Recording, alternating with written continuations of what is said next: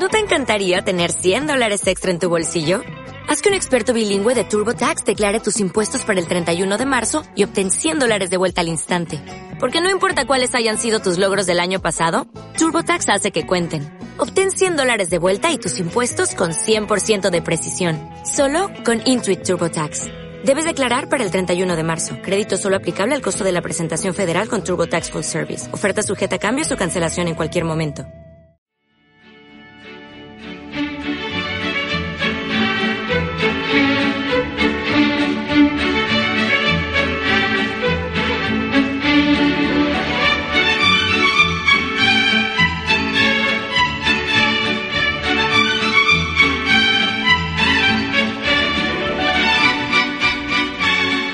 Amigos, ya estamos aquí en este momento donde hablamos como cada domingo de la salud con mayúsculas. Uno, Guillermo. Buenos días. un buen día. Bueno, muchas cosas para hablar hoy, ¿no? No sé si vamos a tener tiempo, pero bueno, vamos a ponernos en marcha porque no podemos esperar. Vamos a decir a nuestros oyentes que en unos minutos vamos a hablar con César Valera. Él es eh, farmacéutico, es presidente, es el, colegiado del Colegio Oficial de Farmacéuticos de, Madrid, además es experto en plantas medicinales y es, bueno, es todo una eminencia y vamos a hablar qué es lo que está pasando con la homeopatía. Esto será dentro de unos minutos. Comenzamos ya.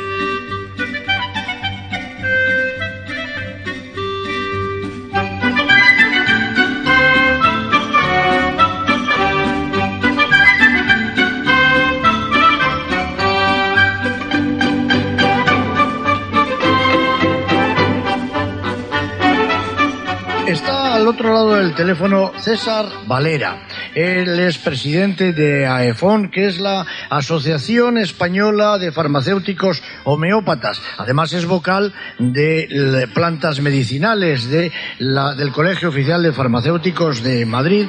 Y sin más dilación le agradecemos que nos haya dedicado estos minutos de domingo para hablar sobre todo esto y le saludamos ya cordialmente. César, hola, buenos días, Eurón.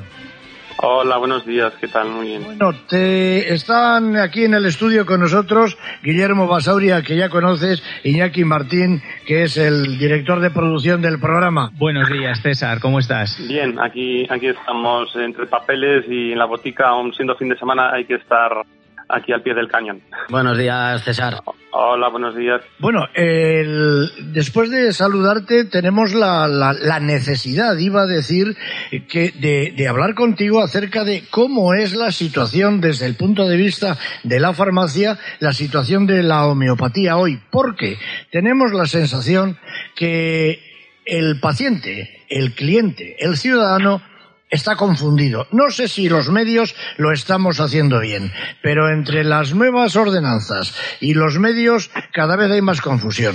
¿Qué opinas tú de esto, César?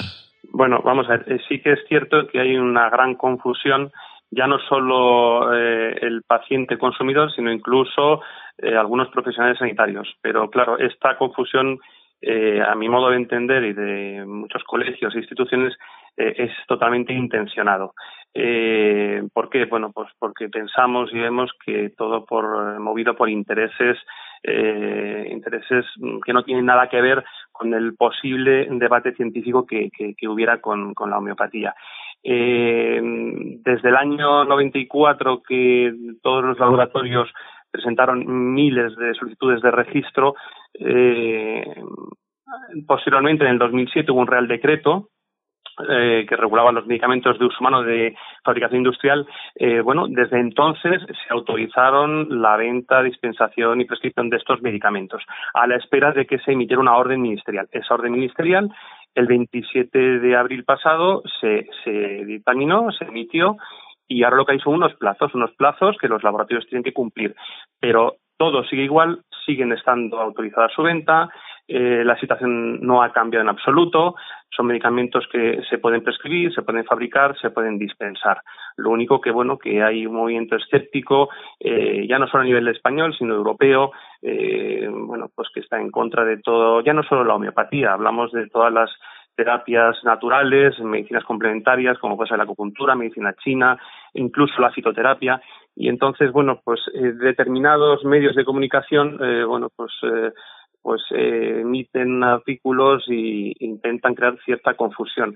Pero desde el punto de vista administrativo, legal, eh, todos igual, siguen autorizados. Ahora hay unos plazos que tienen que cumplir los laboratorios de registros. La Agencia Española del Medicamento, eh, a, partir del 27 de julio, que tenían esos tres meses en los que los laboratorios solicitan de nuevo otra vez todo lo que quieren seguir comercializando, pues habrá otros tres meses de plazo para que la agencia eh, emite una resolución de todos aquellos que se van a comercializar. Y después se puede dilatar incluso hasta dos años porque tienen que ir revisando uno por uno cada expediente como se hace con el resto de medicamentos que todos conocemos, clásicos. Pero mientras tanto, todo aquello que se ha presentado sigue en el comercio, sigue eh, comercializado en las farmacias y no ha cambiado en absoluto. Eh, es la situación, o sea, todo sigue igual y no ha cambiado nada.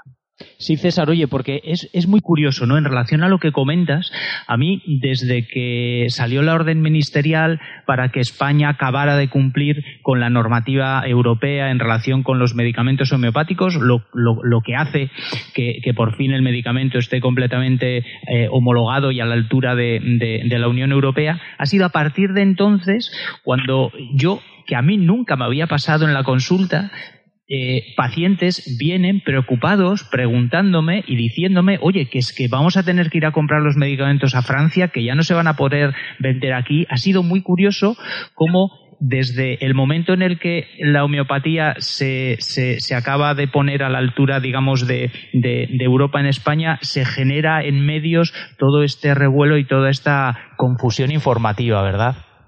Eh, así es. Eh, todos pensábamos que cuando se emitió esta orden ministerial quedamos muy tranquilos porque por fin, como tú bien dices, eh, ya íbamos a cumplir la directiva europea del año 2001 que exigía a España, bueno, pues normalizar. Lo único que quedaba pendiente que era el tema de las tasas. Entonces mm, pensamos que ya todo se iba a tranquilizar, pero yo como digo, eh, los escépticos quieren morir matando. Entonces, al revés, eh, todo, todo, toda esta esta vorágine que hay pensamos que es para presionar mm, a la Agencia Nacional del Medicamento bueno, pues para que sean más duros o exigentes, pero es que la Agencia Española del Medicamento es una es un organismo totalmente independiente, apolítico, que tiene que cumplir directivas europeas que son sagradas y es que no hay marcha atrás. Entonces, eh, como decía antes, bueno, pues eh, ciertos medios de comunicación, ciertos sectores con intereses, el único objetivo es sacar a estos medicamentos del canal farmacia, eh, que dejen de ser medicamentos, que lo dejen de prescribir los médicos, cuando precisamente esta directiva europea lo que nos asegura es que si estos medicamentos ya son seguros y eficaces, estando así regulados, mm, lo que van a garantizar al paciente es, es, seguridad, eficacia y una legalidad absoluta. Entonces, mm, como digo, todo esto son intereses ocultos, bueno, pues para que dejen de ser medicamentos y, pasen a otros canales de distribución sin ningún control galénico, industrial, etcétera. Démonos cuenta que, la industria farmacéutica que elabora medicamentos homeopáticos cumplen exactamente las mismas exigencias que cualquier laboratorio farmacéutico. Tienen sus inspecciones y deben de cumplir escrupulosamente todo, todo aquello, tanto administrativo, legal y galénico. Entonces, bueno, pues yo creo que todo esto, bueno, son campañas de desprestigio eh, movidas por, por intereses. Daos cuenta que, en 25 o 30 años eh, en España eh, los medicamentos naturales han crecido de una, forma exponencial tremenda y, bueno, en países donde estos medicamentos homeopáticos están incluso financiados, y donde las plantas medicinales también se consumen muchísimo en farmacia, el consumo de otros medicamentos, corticoides, antiinflamatorios, etcétera, es mucho menor que aquí en España. Entonces yo pienso que detrás de todo esto pues hay una campaña perfectamente orquestada y, no hay más, o sea, es lo que hay. Eh, César, hay una cosa que yo tengo que poner el punto, el, punto de referencia, el punto de mira, en que los medios, yo no sé si nos estamos portando bien o mal. Y hablo en términos generales, porque no se hace la comparación con Europa deliberadamente cuando en Francia, en Alemania, en, en Suiza, en la homeopatía, en Italia, ¿por qué no? tiene una relevancia, una preponderancia importantísima. Resulta que aquí que somos tan dados a compararnos con Europa, precisamente en este terreno estamos ocultando esa comparación. Eso por un lado. Y por otro, el llamar la atención de que toda esta normativa viene dada porque hay una advertencia de sanción de la Comunidad Económica Europea para que eh, España se eh, adecue, como habéis dicho antes, ¿no? En fin, los medios estamos eh, condicionados también. ¿Qué impresión te merece? Pues hay de todo. sí que es verdad que hay medios que, que lo que no tienen es una, una información adecuada. Entonces quizás se dejen llevar por otros medios de, de más importancia y, y, y, se dejen llevar por eso. Eh, luego mm, hay, hay mm, las direcciones de, de, algunas cadenas, de algunos medios escritos, bueno, pues tienen, tienen eh, marcado ya una pauta a seguir y creemos bueno pues que están influenciados por esos intereses eh, en cambio hay otros medios de comunicación que son objetivos hacen comparativas eh, lógicas y reales y donde bueno pues la, información que transmiten a, los lectores es, es, la real y realmente es así o sea el objetivo es equiparar la situación que deben tener estos medicamentos con otros países europeos, donde, como bien dices, eh, están perfectamente regulados, incluso financiados. Por lo cual, nuestra tranquilidad es que España debe de cumplir eh, para garantizar a los pacientes eh, que estos medicamentos cumplan la misma, eh, la misma normativa que en el resto de países. O sea que hay de todo. Y en cuanto a medios de comunicación, yo, yo creo que hay algunos que son realmente objetivos y, y, dan una información real, veraz y comparativa con Europa y, entienden que debemos de, de, cumplir esas exigencias y otros bueno pues pues eh, siguen algunas directrices bueno pues marcadas por intereses intereses de, de, alguien que hay detrás bueno pues que quieren quieren informar así de forma de forma totalmente sesgada pero fíjate, César, ¿no? Hablando de esto de percepción de medios, a mí sí que hay una cosa que me llama mucho la atención. Igual, igual compartes conmigo esto o igual no, ¿no? Pero eh, a mí lo que, lo que me llama la atención es que eh, no sé, no sé si nueve de cada diez o ocho de cada diez, pero eh, en una, por, una proporción muy, muy alta, cuando oímos a personas hablar sobre la homeopatía en los medios, en un porcentaje muy alto, pues habla de homeopatía gente pues que ni tiene formación en homeopatía, ni tiene uso clínico, ni son profesionales y, y, a mí me parece que es algo muy técnico, que es algo que tiene que ver con, con, un grado de formación importante, el hecho de poder hablar sobre algo como la homeopatía, ¿no? Sí, pero un profesor de la Escuela de Arquitectura, de la Escuela Universitaria, se cree con capacidad suficiente para opinar sobre la homeopatía. Y lo que es peor, resulta que también el que le escucha dice, hombre, si es que este es todo un título universitario. Y ahí es donde eh, se propicia un poco también la, la confusión. Efectiva, efectivamente. También. Sí, sí, sí. Además, eh, eso ocurre en otros ámbitos, pero en España, eh, bueno, ya sabéis que yo incluso en la botica, en la farmacia, o sea, de medicina sabe todo el mundo. Es decir, bajan a la farmacia, te tienen algo y dicen, no, es que me lo ha dicho eh, pues, mi primo, que es, que es a lo mejor ingeniero. Y ocurre, está ocurriendo con la homeopatía que muchos tertulianos, muchos en redes sociales, bueno, pues eh, quien no está preparado, quien no, no está formado, ya en homeopatía, en medicina, en farmacología, pues opina eh, libremente de esto y se dejan llevar por esta corriente que ahora está de moda de ir contra todo lo natural y contra la homeopatía. Entonces, es cierto, es así y lo peor de todo es que, eh, bueno, pues el ciudadano eh, se crea una, una, idea, una concepción de esto de que realmente no funciona porque lo han visto, lo han oído tantas veces últimamente que cuando acuden al médico o a la farmacia es verdad que antes nunca nadie preguntaba nada, se fiaban del médico, del farmacéutico, eh, y ahora pues es verdad que preguntan, dudan, he leído, he, visto. Lo que sí es cierto también que si el paciente mmm, bueno, tiene un poco la mente abierta y tiene paciencia, mmm, normalmente yo en la farmacia un porcentaje alto al final se fía del farmacéutico. Todos somos conscientes que la homeopatía es muy eficaz, tiene sus limitaciones y el médico homeópata eh, igualmente. Entonces, no lo sé, pero sí que es cierto que la gente se deja llevar por, por tanta información, eh, bueno, emitida por gente que, que no está preparada, pero es que se dejan llevar, se dejan llevar por esta por esta corriente tan tan agresiva es más fácil los bulos y, y, y lo estamos viendo ¿no? en redes sociales que, que lo que más más, eh, más se difunde eh, son los bulos y lo que es llamativo o polémico. Y como esto es un tema polémico, uh -huh. pues bueno, la gente se deja llevar por ello. Es así sencillo. Al final, como, como escuchábamos el otro día, de fútbol y de medicina, todo el mundo opina. Todo el mundo, todo el mundo sabe, efectivamente, y esto es así. César, también, eh, pues hablando con Guillermo también y con todos los días que tratamos este tema,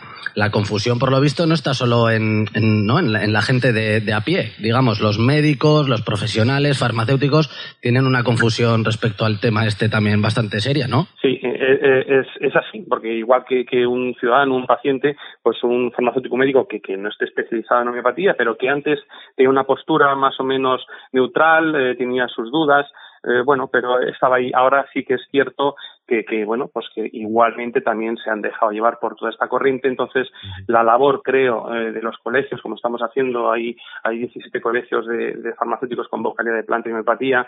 Eh, nosotros aquí en Madrid estamos dando unas charlas eh, a farmacias que tienen dudas, que tienen un poco, bueno, para, para informar objetivamente, de forma real, eh, cuál es la situación y qué es la homeopatía. Entonces, desde instituciones, colegios, bueno, pues estamos intentando dar una información real y objetiva para aclarar esas dudas porque realmente hay profesionales sanitarios que igualmente eh, tienen sus dudas, pero, pero bueno, eh, yo creo que es la labor que tenemos que hacer y es la que estamos haciendo, aclarar y, y, dar una información real, real de, de qué es la homeopatía y, y teniendo es lo que resultados, ¿no? Esas charlas informativas. Sí, sí, sí. Nosotros aquí en Madrid estamos contentos y, y bueno, eh, evidentemente, mm, como nos pasó a todos, todos tenemos la misma formación académica en la facultad, hemos tenido la misma farmacología y yo hace años, igual cuando salí de la facultad, pues no, no conocía la homeopatía, pero precisamente por ser una, una carrera de ciencias hay que tener la mente abierta y si algo no entiendes, pues documentate, estudialo y luego decide. Pero, pero cuando eh, se va en contra de la forma con esta inquina, siempre te hace sospechar que hay, como decía antes, no, no, no hay una duda científica, sino que hay, hay algo mucho más, mucho más, eh, bueno, más profundo y con otros intereses, es lo que yo os decía antes. A mí no me gustaría pasar por alto, César, otra cosa. Mm, tengo la sensación de que quizás deliberadamente aquí se ha montado un totum revolutum. ¿Por qué? Estamos hablando de la homeopatía, pero de la mano de este, este equipo de escépticos que tratan de vilipendiar todo esto, está, como tú bien has dicho antes, la acupuntura, la osteopatía, la fitoterapia, las plantas medicinales, en fin, y, y, de repente se habla mal de todo y se, lo, se le mezcla en los medios con algunas informaciones como la brujería, la, quiropráctica y, no, en fin. Sí, por eso, o sea, es lo que, como hasta hace unos meses o un año, bueno, iba solo contra la homeopatía, ahora, ahora al ver que, que no es solo homeopatía, sino es todo aquello de origen natural, pues eh, es lo que nos hace pensar que este movimiento escéptico, eh, como, como digo, um, va en contra de todo aquello, eh, bueno, pues que puede ir eh, en contra de toda la, la, la medicina clásica, eh, intereses de la industria farmacéutica, y entonces vemos que, que esto hay mucho más detrás. Eh, fijaos que el Colegio de Médicos de Madrid decían que habían cerrado la sección de homeopatía, no, no, de naturopatía, acupuntura, es decir, eh, se está, se está desprestigiando todas aquellas terapias reconocidas, reguladas, eh, médicos que están colegiados. Eh, además, como todos sabemos, la OMC hace unos años reconocía como acto médico que, que el médico prescriba homeopatía. Es decir, todo esto ha dado la vuelta, ha sido un giro sorprendente, raro, de lo que antes, eh, bueno, pues era fiable y, tenía un reconocimiento científico, pues ahora de repente ya no. Lo que antes era bueno, ahora ya no es bueno. Y además hablamos incluso de fitoterapia, que es, la, toda la farmacología parte de la fitoterapia. Incluso todavía tenemos medicamentos, incluso algunos financiados, donde sus principios activos son de origen vegetal. Es decir, es un sinsentido absoluto. Entonces, por eso decimos que, que, detrás de todo esto hay otros intereses ocultos que no tienen nada que ver con el debate científico que pudiera haber. Y además, como yo digo muchas veces, es que todos los que hemos empezado a trabajar en su día con la homeopatía, claro que teníamos dudas de cómo una ultradilución podía tener su... Pero es que, es que ya te digo, es, es algo como que todo esto tiene que ir fuera, tiene que dejar de ser medicamento y para un fabricante un laboratorio es mucho más costoso y más complicado mantenerse en el canal farmacia porque las tasas son muy altas, las inspecciones son muy duras y le sería mucho más sencillo que dejara de ser medicamento, que fueran complementos y lo fabricaran en, cualquier fábrica ya sabéis que para realizar un complemento alimenticio, aunque sean plantas medicinales, pues es simplemente una, una, notificación comunicada a la consejería y no te piden absolutamente nada. Entonces, a la industria le, le, va a costar mucho más, pero quieren permanecer dentro porque son medicamentos.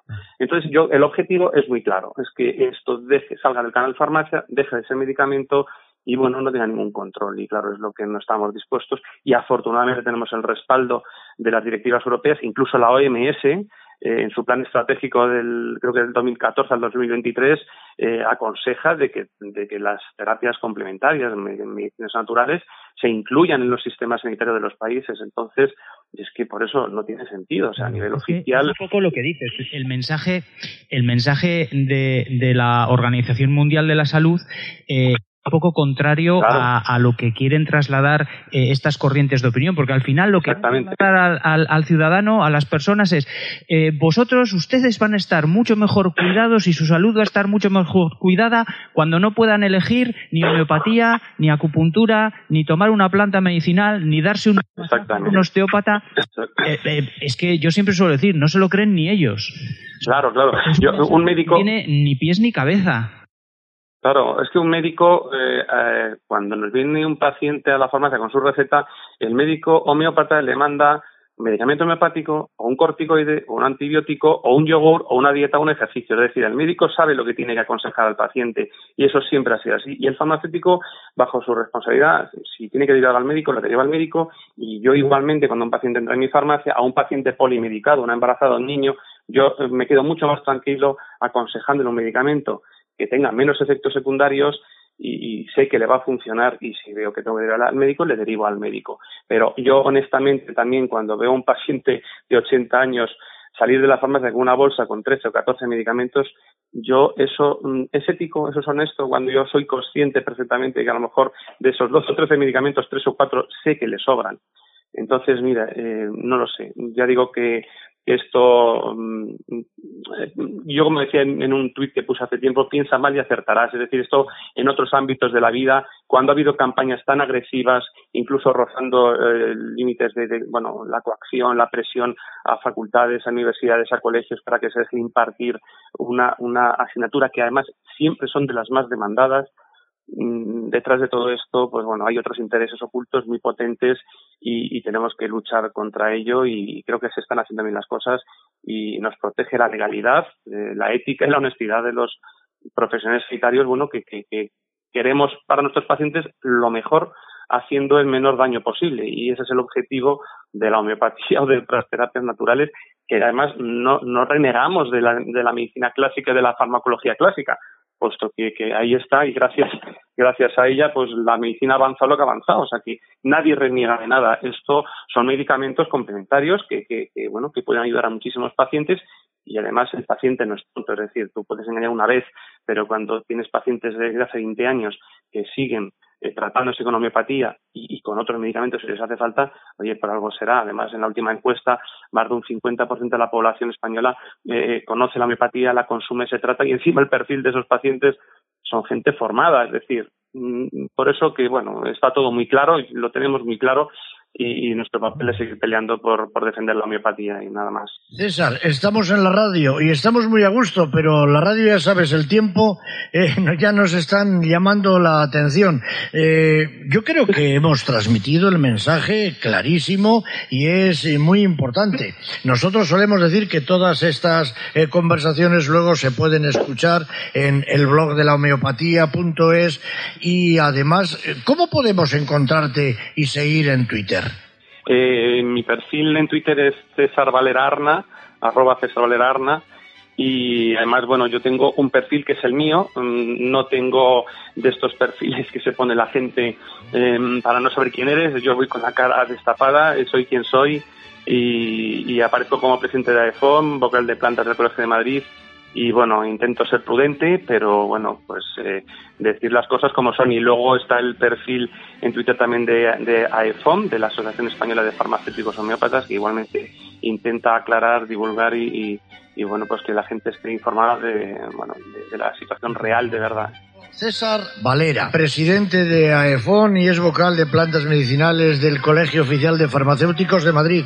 Gracias por habernos aclarado todo esto y esto supone un soplo de aire fresco y un mensaje de optimismo. Ahí está, interesantísimo todo. Nosotros seguiremos y esperamos tenerte en otro momento en nuestro programa. Muchas gracias. Nada, a vuestra disposición, ya sabéis. un abrazo. Hasta luego. Agur, ya, adiós,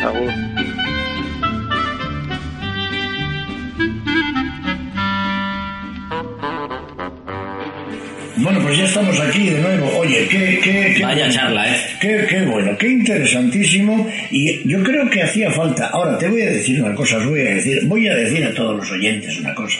Por muchas veces que diremos, que digamos y que emitamos estas cosas y que hablemos con las personas científicas más involucradas en el mundo de la, de la homeopatía, el que no quiere escuchar es que no quiere escuchar. Mira, yo solo eh, hace poco, además le enseñaba a Iñaki un, un tuit que he publicado en redes y, y decía eso, ¿no? Que es muy curioso lo que hablábamos, ¿no? Como nueve de cada, de cada diez personas que hablan de homeopatía en, en medios, pues no tienen ni idea de homeopatía. Ni están formados, ni son médicos, ni farmacéuticos, ni veterinarios, ni la usan. Y curiosamente al final el argumento es la homeopatía no funciona porque es imposible y además no me da la gana. Y se acabó, ¿sabes? Entonces, claro, es un poco lo que dices, ¿no?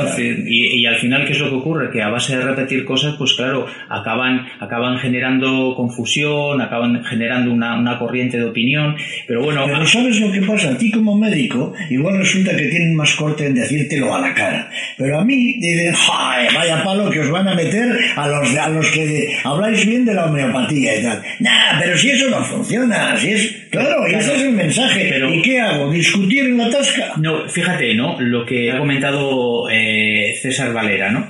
Eh, siendo quien es, ¿no? Es decir, él habla desde, desde una posición de conocimiento mm, como, como vocal de plantas medicinales del Colegio Oficial de Farmacéuticos, presidente de AEFOM, de la Sociedad Española de Farmacéuticos Homeópatas.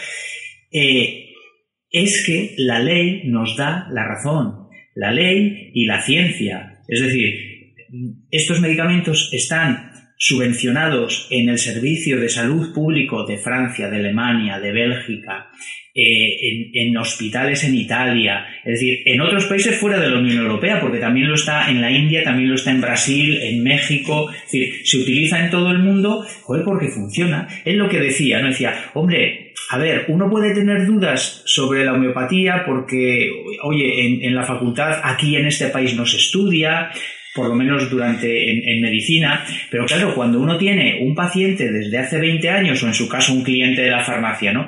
que lleva consumiendo y utilizando medicamentos homeopáticos para él, para su familia desde hace 20 años, pues bueno, pues es que el movimiento se demuestra andando, ¿no? Mira, has dicho una cosa que en cierta ocasión, y hablando de otra cosa, en otro espacio totalmente distinto a este de salud, pero aconteció que salió este tema también. La India, mil millones de habitantes, desperdigados en una superficie impresionantemente grande, equivalente, no sé, a, a Europa, ¿eh?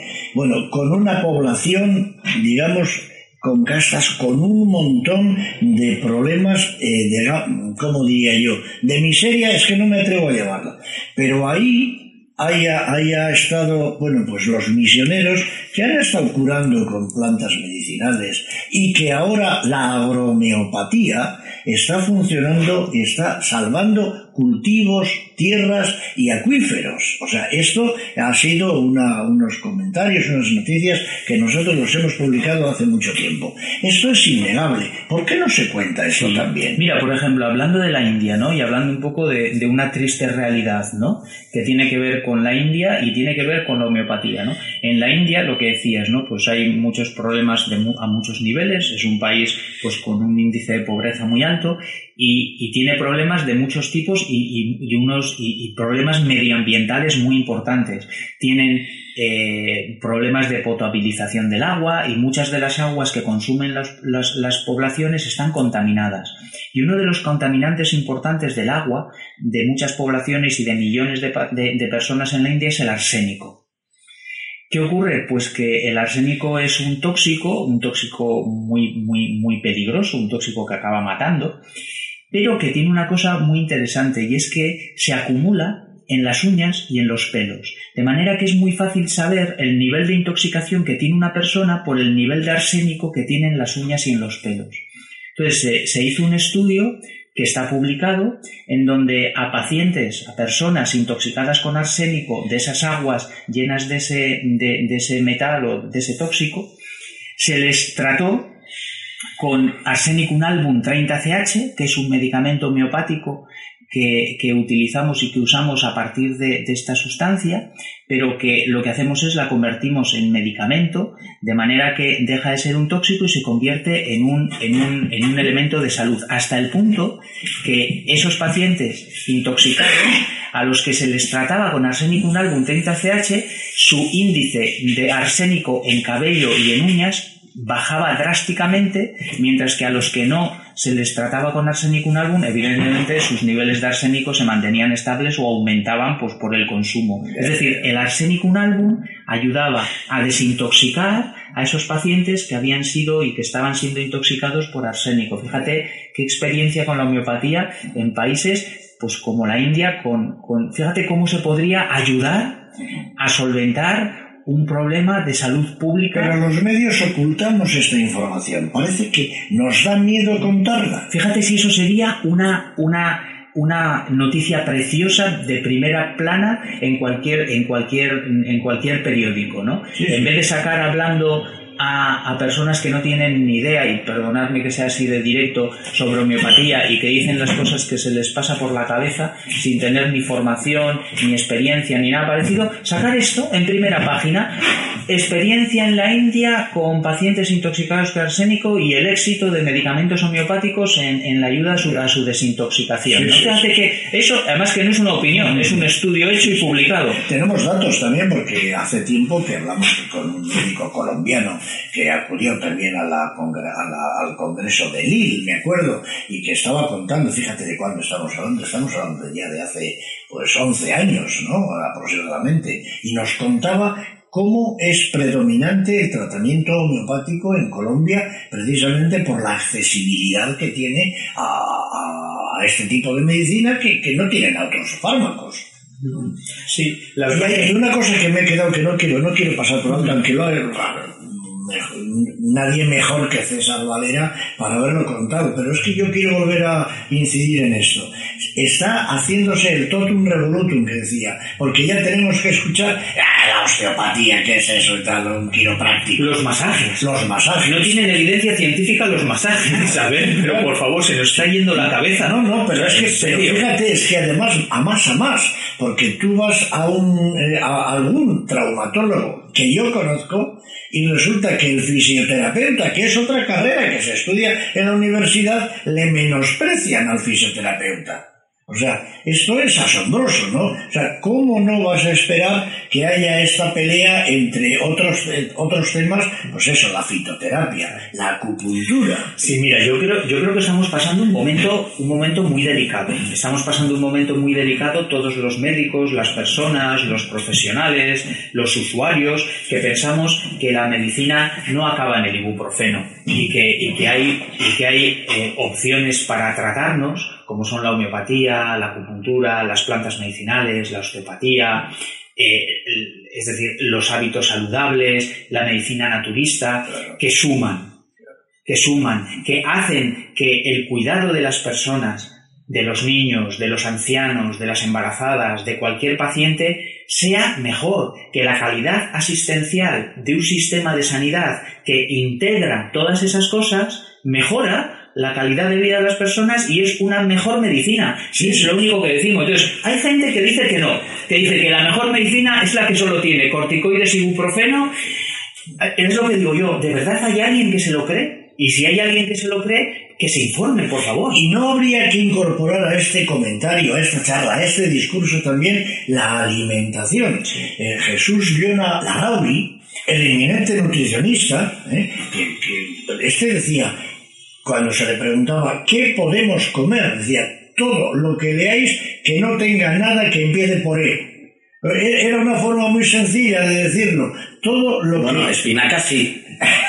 sí, sí, sí. Eso es. El inicio natural es mejor. Que no tenga E barrita un número. Eso es, E barrita un número. Ahí, ahí quería decir, Bueno, pues ahí vamos. Es que a este discurso yo creo que teníamos que incorporarle también la, la, la alimentación. Claro, la alimentación y una cosa que nosotros. Eh, somos muy, muy fans, ¿no? Que es todo lo que tiene que ver con lo emocional, ¿no? Todo lo que tiene que ver con, con, el control y con el manejo de las emociones. Con el mundo interior. Con el mundo interior, ¿no? Eh, eh, y además es que, curiosamente, todas estas personas que, que, parece que han creado una nueva religión, que es la, la, iba a decir la cienciología, es que esa ya está creada, el cientificismo, vamos a decir así, es que lo curioso es que dicen que no hay evidencias científicas pero es que además las hay. Es que hay evidencias científicas de que el yoga, la meditación, mm. mejoran nuestro sistema inmunológico. Dicen que no hay evidencias científicas, pero no abren debate posible. Claro. Por eso le llamamos religión, ¿no? Claro, eso es, ¿no? Porque es un pensamiento dogmático y absolutamente anticientífico. La medicina ayurveda india, que todavía se, se, sigue ejerciendo en la India, bueno, pues aquí también ya está vista como, como algo necesario y bueno. Oye, la medicina ayurvédica, que sepáis que en Australia es una carrera universitaria igual que medicina se cursa, sí, se cursa, igual que en, que en, Inglaterra, por ejemplo, la osteopatía es una carrera universitaria de cinco años, que te dan una titulación universitaria, pues eh, yo no, no, sé por qué, supongo que habrá sido por la influencia de inmigrantes la de, la India a Australia, pero en Australia, en la universidad, se cursa una carrera sanitaria que es medicina ayurvédica con cinco años de formación y cuando sales eres un titulado universitario en medicina ayurvédica y puedes, y puedes ejercer pues, una, una profesión sanitaria y cuidar a tus pacientes con el respaldo de, de, de, toda la universidad eh, australiana. Al final todas estas cosas que nos cuentas y que vemos cómo cambian de un país a otro, parece que vivimos en mundos distintos. Vivimos en mundos distintos. Vivimos, en mundos, sí, sí, Vivimos en mundos distintos. Y desde luego, mira, tengo, antes has dicho agrohomeopatía y pues mira, las bodegas Cruz de Alba de Ribera de Duero, que encima han sido seleccionadas con dos galardones este año, utiliza preparados agrohomeopáticos 100% naturales. Bueno, pues mira, esta es otra cosa. Esto no es publicidad, esto es una noticia. Sí, sí, es, que es lo que dice. Igual que hay, igual que hay eh, lechugas, zanahorias, eh, lentejas y arroz eh, ecológico, y eso significa que utilizan todo productos naturales de plantas medicinales, de preparados homeopáticos, no utilizan pesticidas ni abonos artificiales, es que también hay, hay vinos, hay cavas, hay bodegas que no quieren utilizar este tipo de productos porque al final lo que utilizan con esos vegetales pues acaban en nuestro, en nuestro organismo. Y lo hacen y cosechan y sacan sus vinos y, tienen una producción y una empresa eh, absolutamente rentable y no solo rentable, sino que además cuidan el medio ambiente y cuidan la salud de las personas. En cierta ocasión, hablando yo con, un profesional de la, de la alimentación, que no diré, que no diré a qué marca comercial pertenece, me hacía una, una confusión, pero una confesión, me hacía una confesión. Ocurre que los alimentos ecológicos tienen peor aspecto y resulta que no son apetecibles a la hora de vender. ¿Por qué? Porque es que tú vas a un centro comercial y ves las manzanas brillantes, puestas, preciosas, en un sitio que es lo que la gente compra. Y si pones al lado todas las manzanas sanas, que cada una es pues como salen en la naturaleza, ¿eh? pues, eh, y claro, eso no está bien aceptado por la industria agroalimentaria. Y aquí hemos topado. Pues es así, y son cosas que los seres humanos tenemos que replantearnos muy seriamente, ¿no? ¿Qué nos importa más, eh, la forma o el fondo de las cosas? Así es, Guillermo, hemos llegado al final. Pues hasta el próximo domingo, como siempre. Seguiremos hablando de la salud, con mayúsculas. Y espero que podamos hablar con pacientes el próximo domingo. A ver si podemos, a ver si puede ser. Estupendo. Agur, Guillermo. Bueno, Guillermo, hasta el próximo domingo. Hasta el domingo. Agur.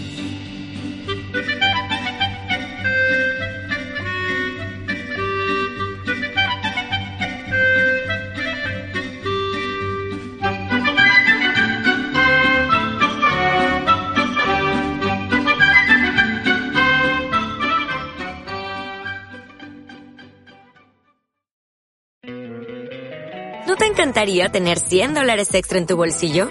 Haz que un experto bilingüe de TurboTax declare tus impuestos para el 31 de marzo y obtén 100 dólares de vuelta al instante. Porque no importa cuáles hayan sido tus logros del año pasado, TurboTax hace que cuenten.